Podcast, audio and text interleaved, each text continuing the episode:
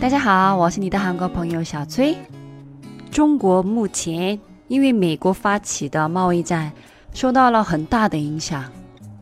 虽然这方面我有很多话想说，但一个外国人讲中国政治不太合适。我只想说一句：老美不靠谱。其实韩国也是中美贸易战的受害者。我为中国加油，希望两国早日解决这些矛盾。因为老美开始的这场贸易战，全世界很混乱。在这种混乱的国际环境下，日本向韩国发起了贸易战。这段时间有很多跟韩国和日本相关的新闻，但很多国外的媒体都好像很难理解这次日本的行为，以及韩国老百姓对这件事情的愤怒。今天我跟大家聊一聊韩国和日本之间发生了什么。오늘은일본의경제침략에대해한번알아보도록할게요六月三十号，韩国、北朝鲜和美国在韩国的三八线见了面。刚好韩国为了朝鲜半岛的和平很拼的时候，全世界祝福我们和平的时候，七月四日。 日本安倍政府向韩国发起了贸易战，宣布开始执行限制向韩国出口的半导体和显示器生产过程当中必须要用的三种高科技材料。半导体和显示器产业都是韩国两大支柱产业，所以。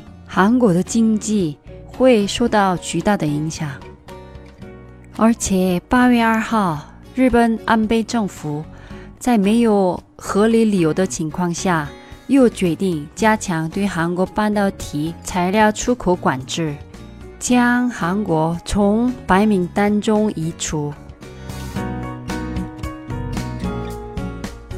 但对这次措施的安倍的动机的话，全是无法理解。针对日本政府的行为，国内外有很多媒体在批评。美国的《华尔街日报》说，日本搬起石头砸自己的脚。中国新华财经说，日韩摩擦两败俱伤，害别人对自己也没有什么好处。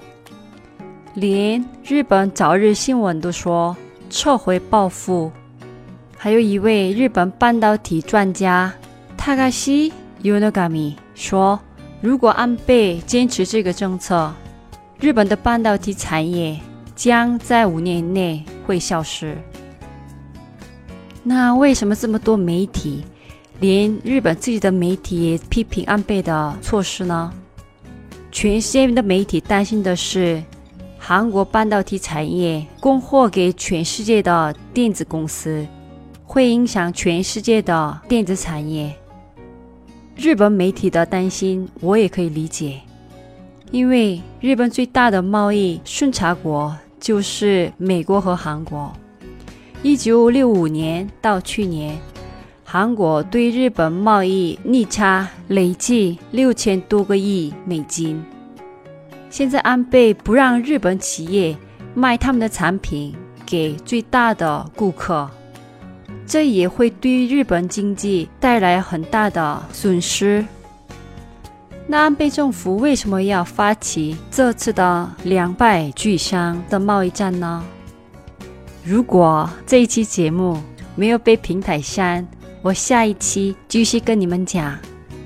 如果你听不到后期的内容，你还可以来我的微信公众号“韩国你是谁”，发送“韩日贸易战”，可以获得相关的内容。那今天的节目先到这里了，들어주셔서감사합니다그럼안녕히계세요